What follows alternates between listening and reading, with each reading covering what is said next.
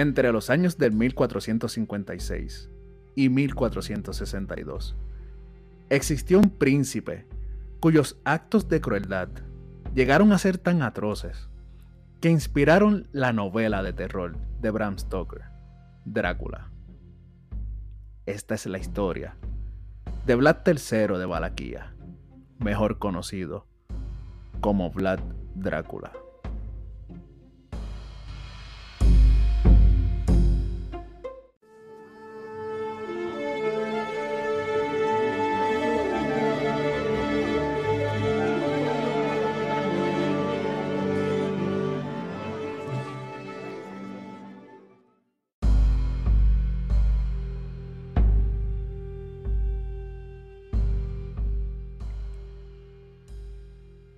Saludos, les habla Ricky y bienvenidos una vez más a Mundo Escéptico. Y en el episodio de hoy les traigo otra petición especial y un tema que desde muy chico siempre me ha llamado mucho la atención. No solo por los actos cometidos, que realmente son impactantes, sino que fue musa para la novela de terror, que a su vez inspiró a la creación de mi película favorita de vampiros, titulada de igual forma, Bram Stoker's Drácula. Que por cierto, si solo ves una película de terror cuando la ves, aún no la has entendido, y te invito a que la veas una vez más, para que veas una de las mejores historias de amor de todos los tiempos. Vlad III de Valaquia fue príncipe de Valaquia entre el 1456 y 1462. Está considerado uno de los gobernantes más importantes de la historia de Valaquia y héroe nacional de Rumania. Según la mayoría de los historiadores, el príncipe Vlad III de Valaquias nació en Sigisora, la actual Transilvania, en 1431 fue el segundo hijo del príncipe Vlad II Dracul de Valaquia. Vlad, con solo 13 años, y junto a su hermano menor, Radu, fueron rehenes en el Imperio Otomano en el 1444 para asegurar la lealtad de su padre. En aquel entonces, el Imperio Otomano se hallaba en plena fase de expansión por el suroeste de Europa. Y frente a ellos se encontraba el reino de Hungría, compuesto por los principados en los que entonces se dividía la actual Rumania, Valaquia y Moldavia junto a Transilvania, que era territorio autónomo perteneciente a Hungría. Dracul y su hijo mayor, Mircea, murieron asesinados el 27 de diciembre, después de que Juan Hunyadi, gobernador regente de Hungría, invadiera Valaquia en 1447. Irritado por la pérdida de su aliado en Valaquías, el sultán otomano Murad declaró a su hijo Vlad Draculea pretendiente al trono. Al año siguiente, lanzó a sus tropas contra Unyadi, derrotándolo totalmente en Kosovo. Vlad aprovechó las circunstancias para apoderarse del trono de Valaquia, pero su primer periodo de gobierno no duró mucho, pues el mismo año, en 1448, fue expulsado y tuvo que buscar refugio en la corte otomana a fines de ese año. Luego se dirigió a Moldavia en el 1449 o 1450 y luego se dirigió a Hungría. En los años siguientes intervino en las luchas intestinas moldavas hasta que en 1451 marchó a Transilvania. Se instaló en las ciudades alemanas del país y trató de reunir apoyo con las intenciones de recuperar el trono de Valaquia. La oportunidad le llegó tras la conquista de Constantinopla a manos de Mehmed II en 1453. en 1456, Vlad invadió nuevamente a Valaquia, y fue así como se hizo con el trono de Valaco. Acto siguiente, comenzó una purga entre los nobles valacos para fortalecer su posición. También entró en conflicto con los sajones de Transilvania que apoyaron a sus rivales, Dan y Basarab Layota, que eran hermanos de Vladislao, y a su medio hermano ilegítimo, Vlad el monje.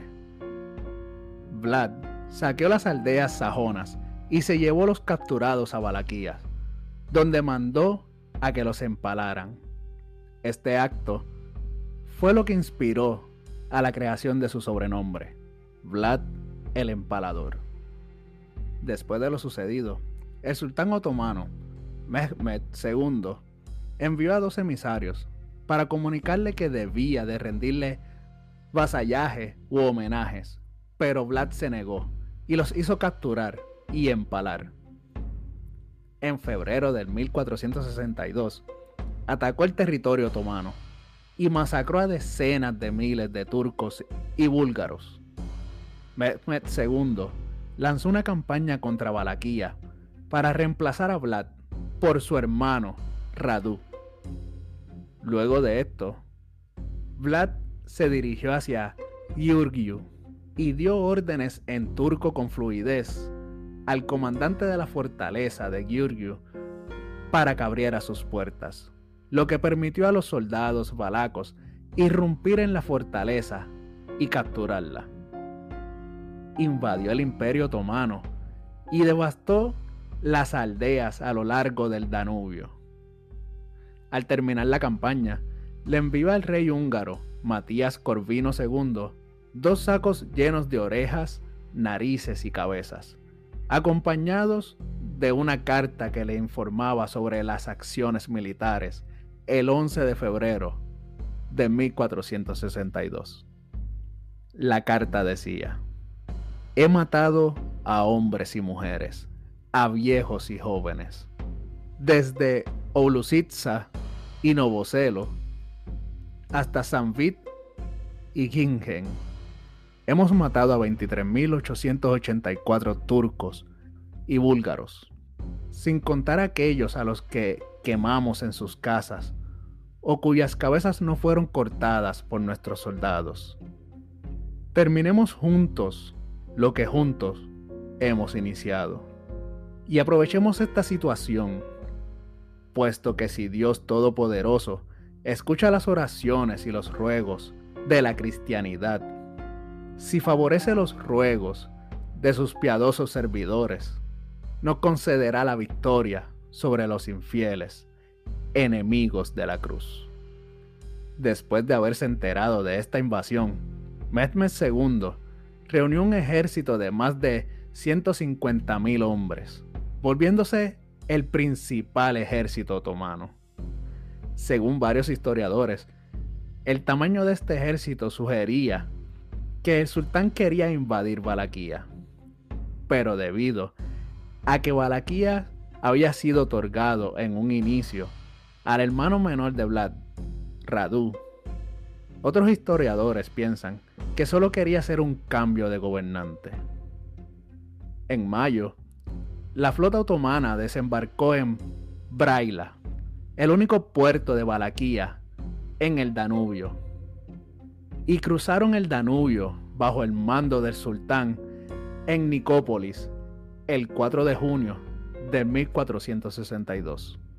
Superado en números por el enemigo, Vlad adoptó una política de tierra quemada y se retiró hacia Targoviste, durante la noche del 16 al 17 de junio, Vlad irrumpió en el campamento otomano en un intento de capturar o matar al sultán.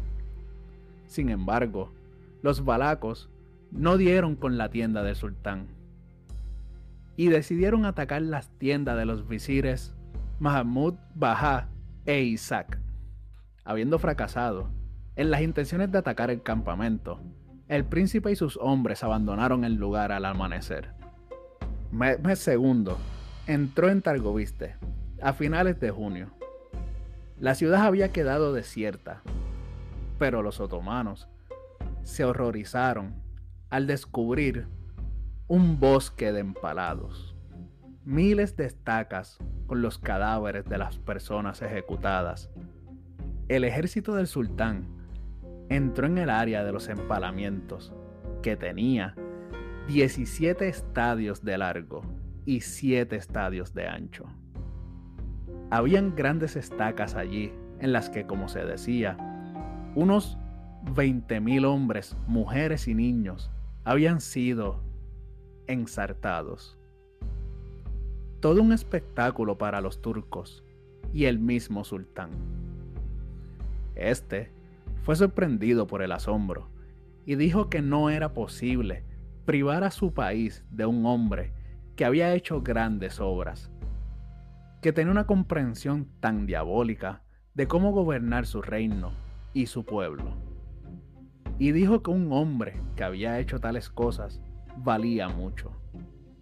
El resto de los turcos se quedaron atónitos cuando vieron la multitud de hombres en las estacas. Incluso habían bebés también pegados a sus madres en las estacas, y los pájaros ya habían hecho sus nidos en sus entrañas. Tursunbek registró que los otomanos sufrieron el calor y la sed del verano durante la campaña, y el sultán decidió retirarse de Valaquia y se marchó hacia Braila. El principal ejército otomano abandonó Valaquías, pero el hermano de Vlad, Radu, y sus tropas se quedaron en la llanura de Baragán. Radu envió mensajero a los balacos y les recordó que el sultán podría invadir nuevamente su país. Matías Corvino llegó a Transilvania en noviembre de 1462. Las negociaciones entre Corvino y Vlad duraron semanas, pero el rey no quería liberar una guerra contra el imperio otomano.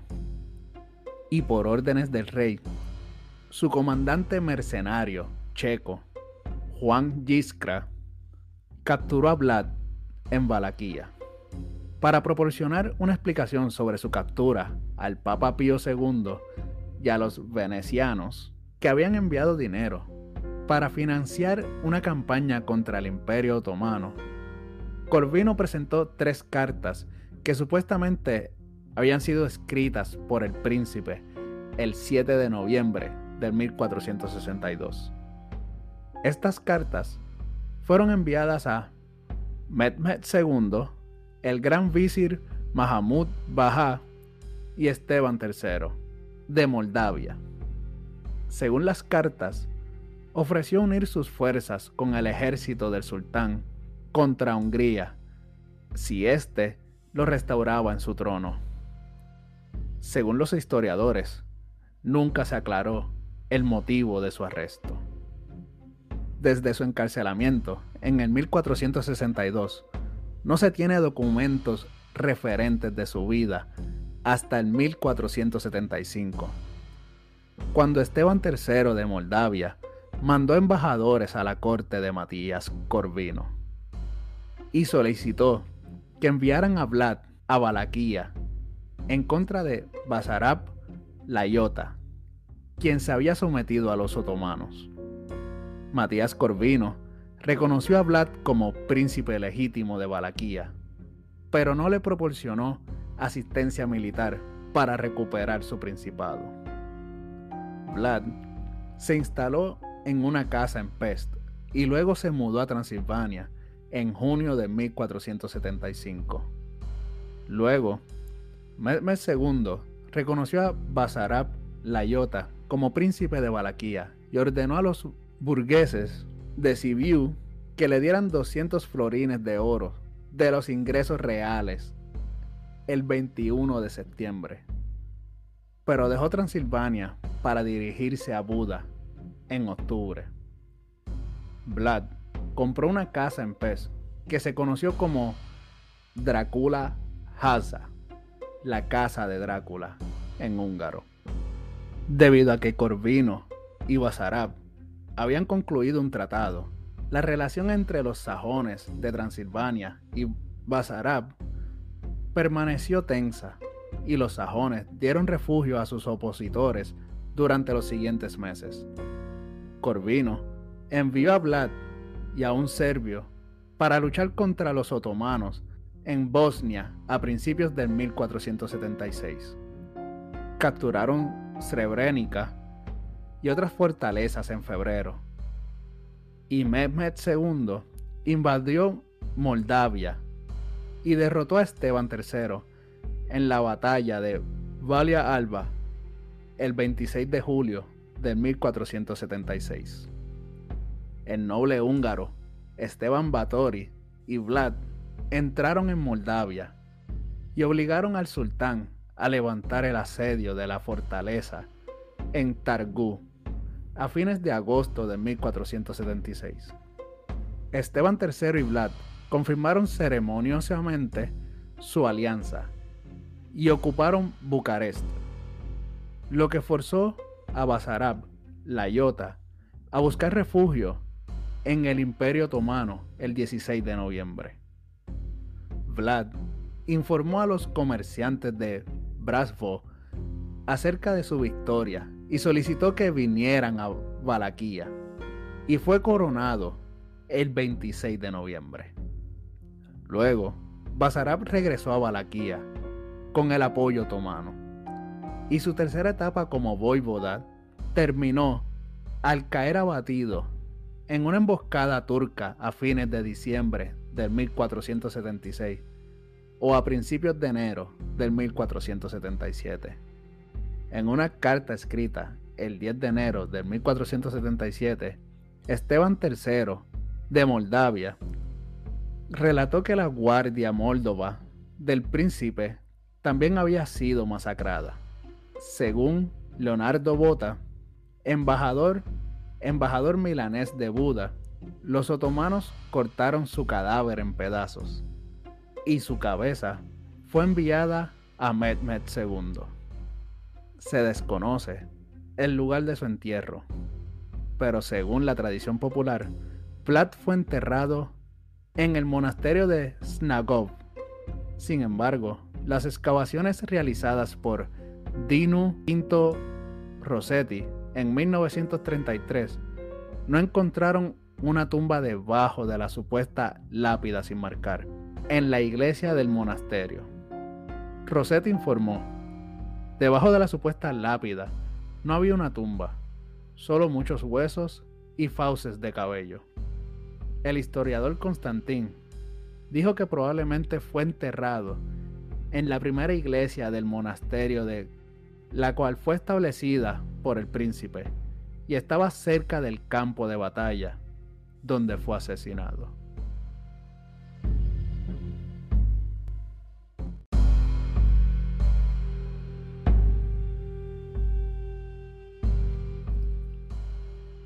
Las historias sobre los actos brutales de Vlad comenzaron a circular durante su vida. Después de su arresto, los cortesanos de Matías Corvino promovieron su propagación. El legado papal, Nicolás de Modrus, ya había escrito sobre tales historias al Papa Pío II en 1462. El maestro cantor Miguel Bejín escribió un extenso poema sobre los hechos de Vlad, supuestamente basados en su conversación con un monje católico que había logrado escapar de la prisión de Vlad.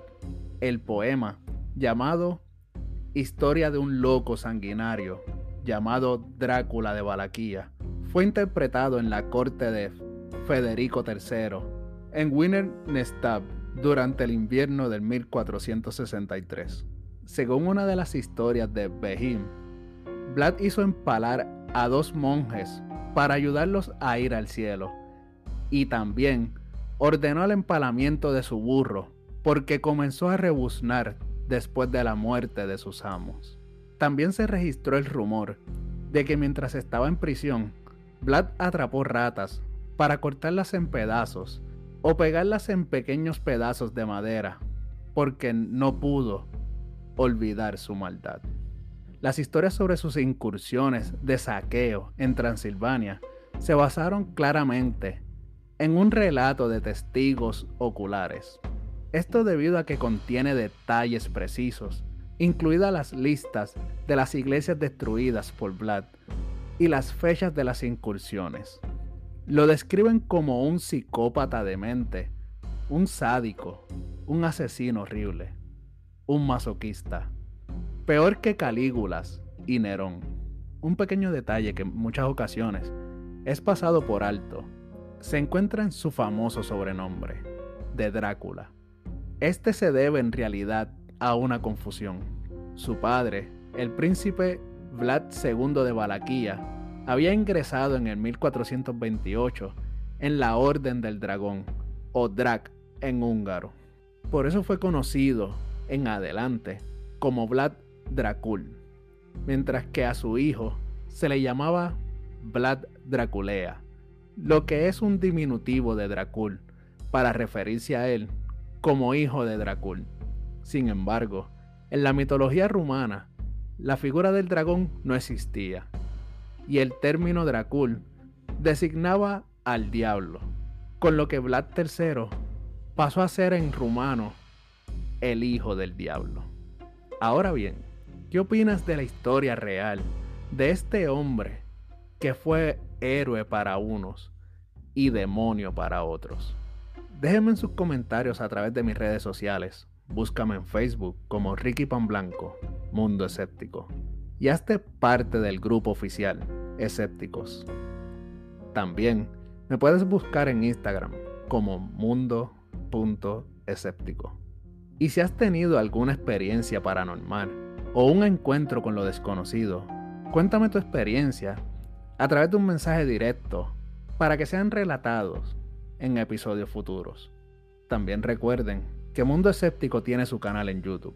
Búscame como Mundo Escéptico Podcast para que disfrutes de visuales mientras escuchas tu relato favorito. Y no olviden que si desean apoyar el canal, lo pueden hacer entrando al link que se encuentra en la descripción de cada capítulo, donde podrán hacer una suscripción de donaciones mensuales que comienzan en 99 centavos. Y si les gusta el contenido, también me pueden ser de mucha ayuda compartiendo con sus amigos y seres queridos para que la comunidad de escépticos siga creciendo. Quisiera aprovechar para darle las gracias a toda la comunidad de escépticos que me escucha y apoya cada semana. Sin más que decir, me despido. Que tengan una linda semana y nos escuchamos la próxima aquí en Mundo Escéptico.